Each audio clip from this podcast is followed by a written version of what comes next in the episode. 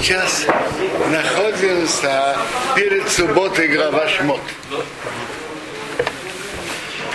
И в этой главе основная тема это Гавут, первый еврейский Гавут, первое еврейское изгнание в Египте. Как оно началось, как оно проходило. И в нашей главе дальше говорится про ростки будущего избавления. Про рождение того, кто выведет евреев из Египта, Моше.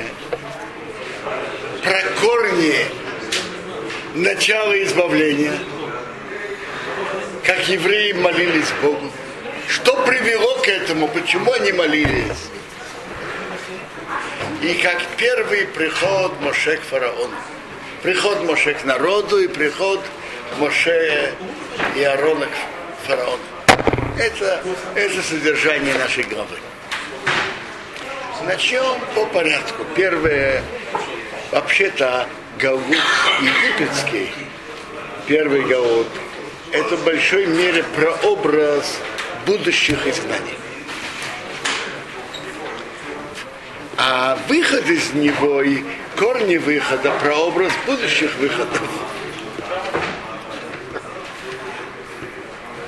Начнем с чего на, началось угнетение евреев. С чего началось? Медраж Танхуме и Медраш Рабе комментирует слова Торы так. Там же в Торе написано, с чего все началось. Вайом Мосгейсе, Бехол Эхо, Бехол есть.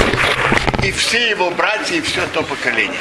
То есть пока было первое поколение, угнетения евреев не было. Когда началось угнетение, когда когда умер Йосеф, первый из братьев, умерли все остальные братья и все то поколение. Евреи плодились и размножались, и написано, наполнилась земля ими. Что значит земля наполнилась ими? То есть получается, по-видимому, так. Пока евреи жили на отдельной территории Гошина, было еще спокойно. Не было угнетения. Когда евреи вышли за пределы Гошина и разошлись по всей территории Египта, земля Египта наполнилась ими, тогда началась зависть, ненависть и так далее. И начались планы против евреев. Мидраш Раба и Медраш Танхуме приводят интересную вещь. Они говорят так, что когда умер Йосеф, так евреи Хейфейру Бриснила на, нарушили заповедь обрезания, перестали делать обрезание. И тогда начал, началась ненависть к евреям. Написано в Таилиме, Офак либом листной амы. Он перевернул их сердце ненавидеть свой народ. Кто перевернул Бог? То есть Бог перевернул сердце, которое было к ним хорошо, ненависть. И это очень это очень показательно, то, что произошло в Египте.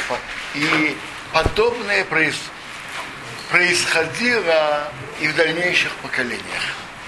Что пока евреи вели себя как евреи и не перенимали обычаи окружающих народов, к ним относились нормально и терпимо когда они начали вести себя как окружающие народы, началась ненависть. Давайте посмотрим логику того поколения. Они слышали, что то, что они вошли в Египет, э, они тут останутся на продолжительное время. И они хорошо понимали, что жить среди египтян, жить среди другого, другого народа, может возникнуть, возникнуть ненависть. От чего обычно возникает ненависть? От того, что пришельцы ведут себя иначе, чем окружающий народ. Они выделяются. Они ведут себя иначе, они выделены чем-то, то начинается ненависть. Они иначе, чем мы. Когда они подстраиваются под общую атмосферу, под общую жизнь, тогда смотрят на них как почти на своих. Э, обрезание – это выделение из других, от других. Так они сказ... подумали, что для того, чтобы тут спокойно прожить, стоит подстроиться и перестать делать обрезание. Естественно, этот расчет, кажется, был э, продуман. Правильно? Вы согласны? А что получилось? Как раз наоборот. Надо помнить, что евреев ничего не идет, как у нормальных людей. Во всех вопросах они ненормальные, понимаете? Ненормальный народ, необычный. То, что нормальных народов идет, у евреев идет совершенно другое.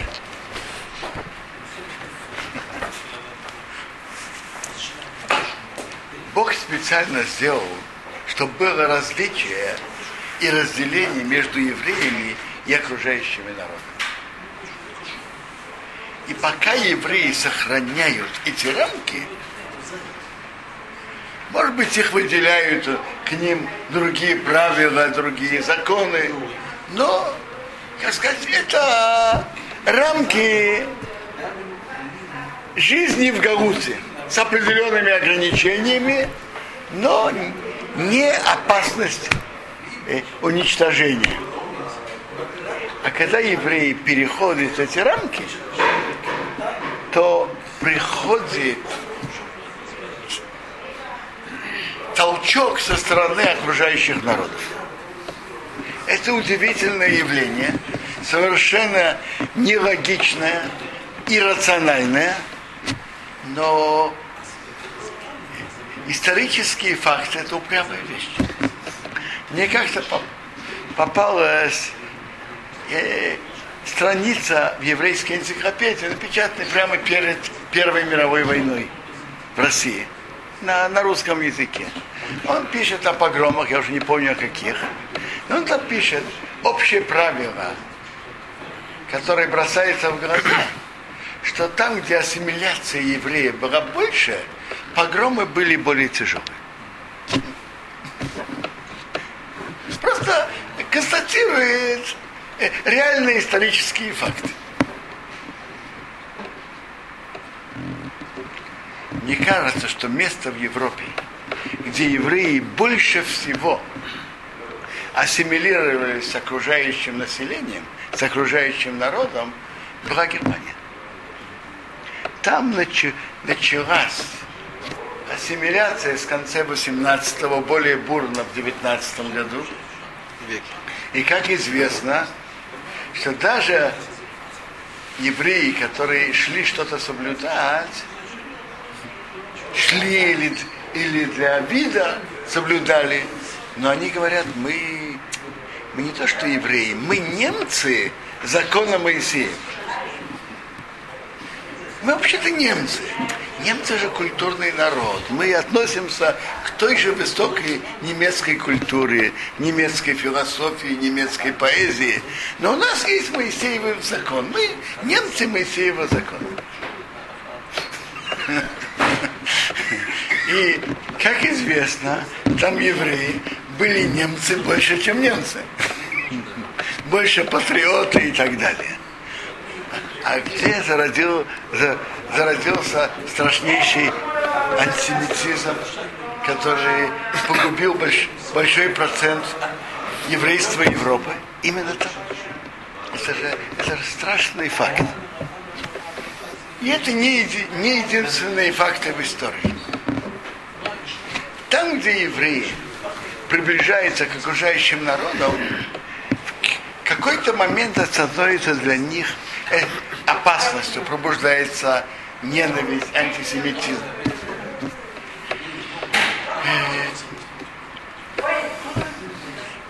Морал из Праги в своей удивительной книге «Нецах Исраил» он говорит про вечность еврейского народа, вот не на Хумаш, э, про, про и вечность еврейского народа.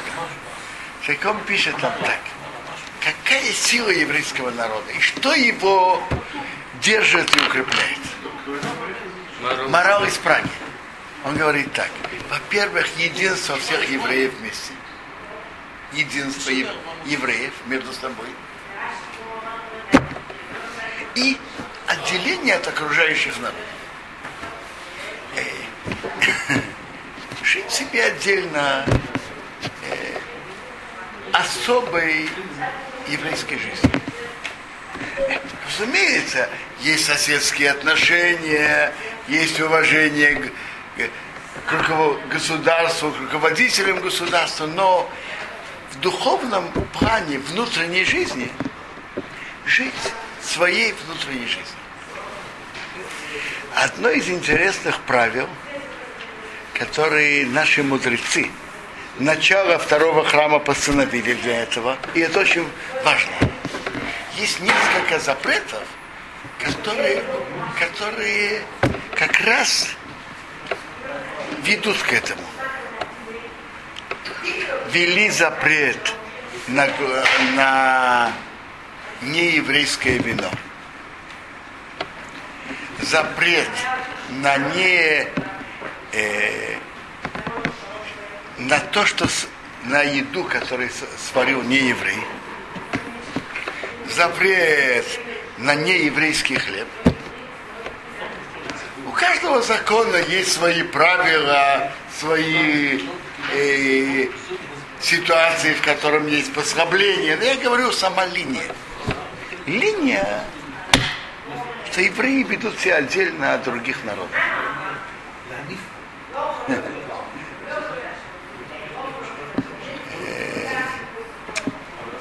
Они живут как отдельный народ. Не пьют вино других народов. И это очень важно.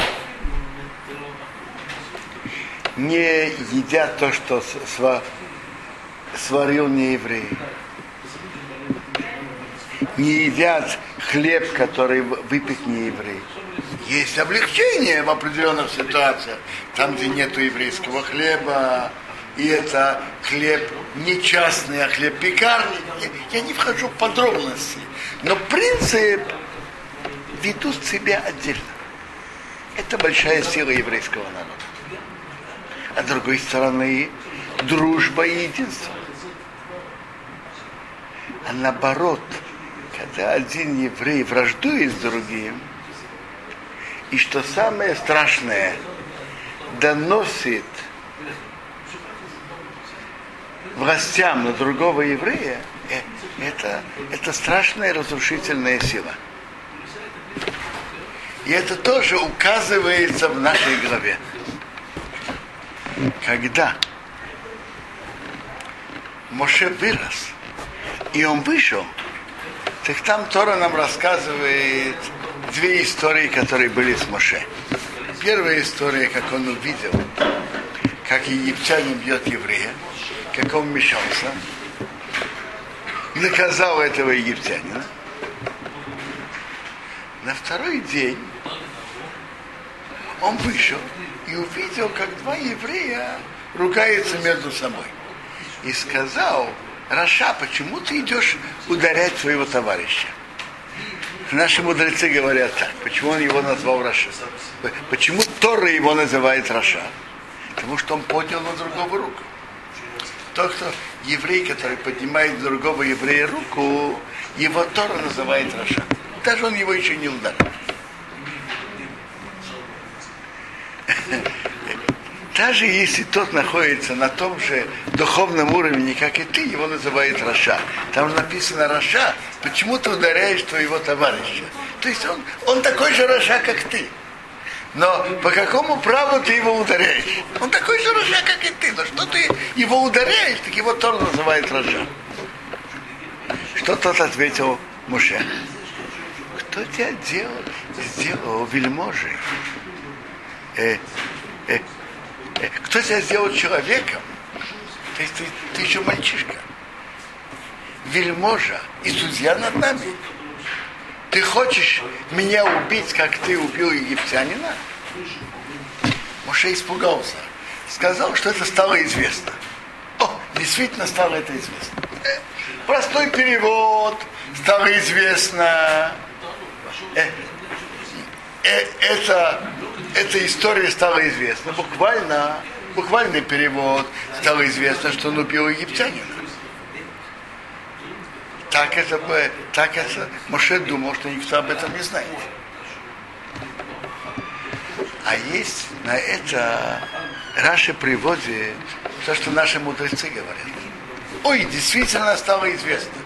Что стало известно? Я, мне болело, у меня был большой вопрос. Почему евреев так мучают? Почему их угнетают? Почему они так страдают? Почему? А вот сейчас, когда я это увидел, сейчас стало известна причина.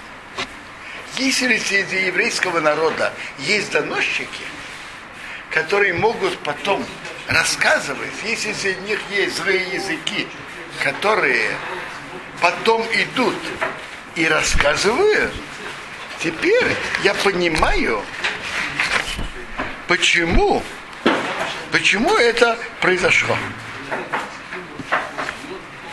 Так я удивлялся, почему их угнетают, почему они так страдают от всех народов. А вот если среди них есть такие злые языки, есть доносчики, теперь я понимаю почему. Это это страшная вещь, которая приводит всегда к бедам еврейского народа. Нарушение мира, злые языки, и тем более, если один, не дай Бог, доносит на других. Это страшная вещь. Э, вообще-то есть строгий второй в Талмуде есть строгий запрет доносить на другого еврея.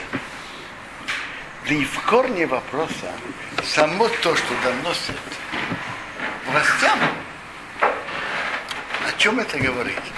Во-первых, что евреи в разраде один с другим. Во-вторых, что они чувствуют себя гражданами этого государства, так же, как и все другие. И если есть какие-то проблемы, они решают это через в России. Это уже само страшно. Еврейский народ должен знать, что у него есть свои руководители, свои старейшины. И если есть какие-то претензии, и это вполне естественно, что могут быть претензии одного еврея на другого. На другого. Но надо это решать в своей среде, среди евреев, через еврейских старейшин. Как раз это написано в нашей главе, написано, что во всех ситуациях в еврейском народе идут к старейшинам. Когда Бог сказал Моше вывести евреев из Египта, что он сказал ему, иди и собери старейшин Израиля. Мидраш говорит глубокую фразу – Точно так же, как птица не может лететь без крыльев, так еврейский народ не может подниматься вверх и расти духовно без их старейшин. Сила еврейского народов в том, что у них есть старейшины, которые ведут народ.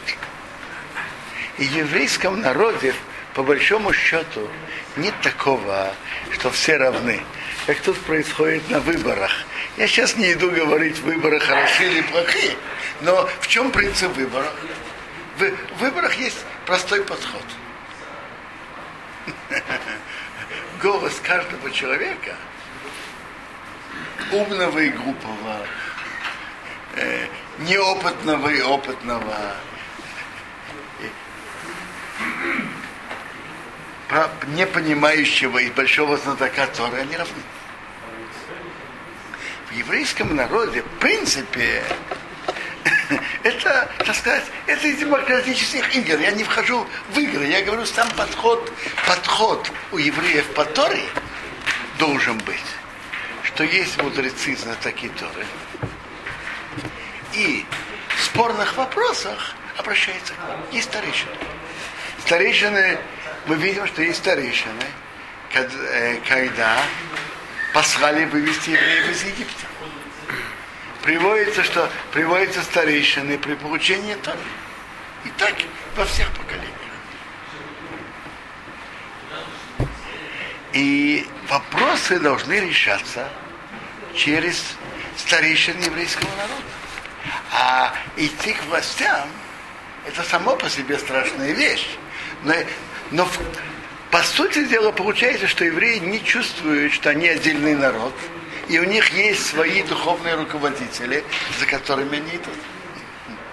Это уже сам, это уже само по себе очень плохо. Кроме, я сейчас говорю, э, э, кроме самого зап, страшного запрета доноса, получается, они не чувствуют, что вопрос о еврейском народе решается между, между ними, между внутри еврейского народа и через старейшин.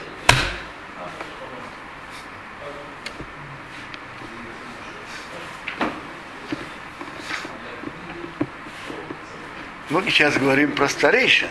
Но интересная вещь, что в, Галу, в Галуте в Египте была еще одна сторона очень интересная.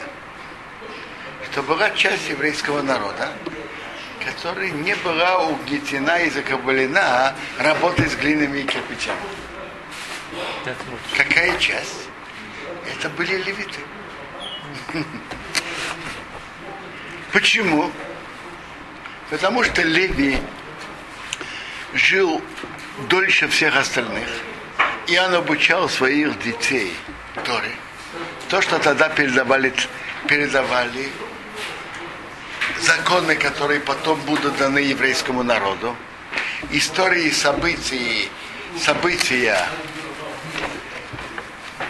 до, до потопа, во время, во время потопа, события, которые были у Авраама, Ицака и Якова и так далее, изучали. И они продолжали это изучать. Когда египетский фараон заявил о том, что нужно для благополучия и почета великого Египта. Все как один, с воодушевлением, что вышли работать на честь и величие Египта, все как один, во главе с фараоном и его министрами, то большой процент еврейского народа хотели,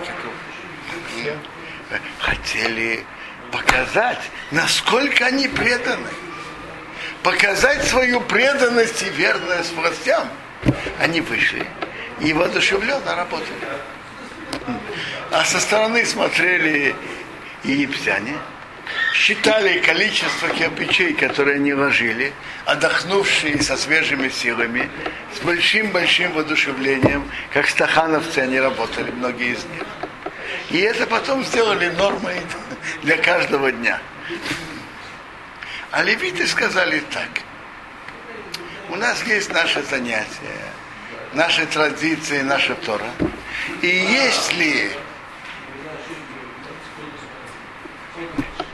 и египтяне, их власти, не будут давать нам орденов и медалей, проживем без, без ордена, выдающегося героя труда Египта. А где они этому научились? Это они научились из самой Торы. Проживем без этого ордена Героя труда Египта. Проживем. Это нам важнее. Но что я хотел бы... И это проявилось в дальнейшей жизни. Например, колено леви, левитов делали обрезание и в Египте тоже. Колено Египта, колено Леви впоследствии во время золотого тельца, когда Моше закричал, кто за Бога за мной, кто пошел за ним, собрали все колено левитов. И я понимаю, что само существование колена и Леви в Египте имело влияние на, на весь еврейский народ. И это давало новые духовные силы еврейскому народу. А им было на кого равняться. Сам, то, что было колено левитов, имело важность и для всего еврейского народа. Из колена левитов были пророки.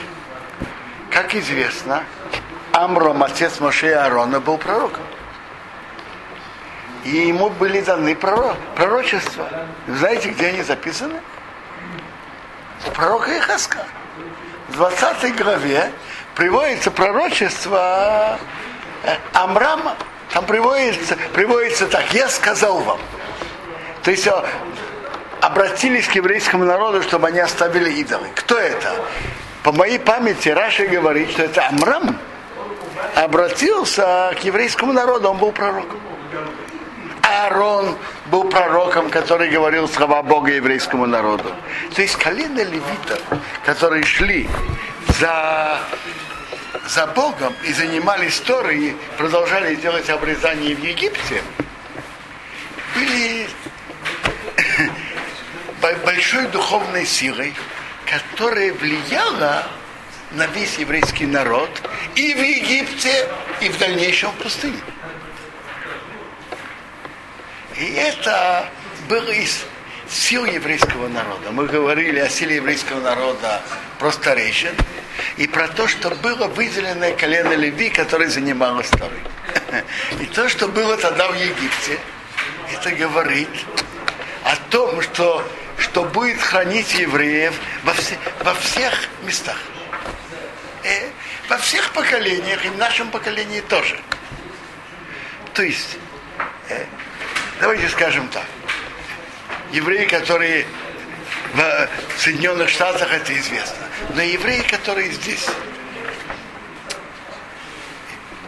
государственные структуры, включая правительство, Кнессет, Верховный суд, они сами изначально не имеют никакого отношения к Торе. Поэтому, по сути своей, духовное руководство каждого еврея, который хочет жить по Торе, он должен искать внутри еврейского мира, который живет по Торе. Э, есть технические как, э, власти, которые, как, как сказать, объективные ситуации, с которой надо считаться. Но духовный внутренний мир должен идти должен идти по Торе. Вокруг э, раввинов, которые решают по. И даже внутренние конфликты решать среди э, э, людей, которые решают по. Это путь еврейского народа, который хранит это, то, что было в Египте прообраз того, кто хранит евреев во все поколения. В наше поколение, например, колено Леви, вместо колена Леви, это те группы евреев, которые полностью отдаются Торе. Это мир Ешив, который и, и Койлим, который учат Тору до свадьбы, Койлим после свадьбы. И это дает особую духовную силу всему еврейскому народу. Само то, что они существуют, это помогает всему еврейскому народу и духовно, и физически. Это то, что я хотел сказать.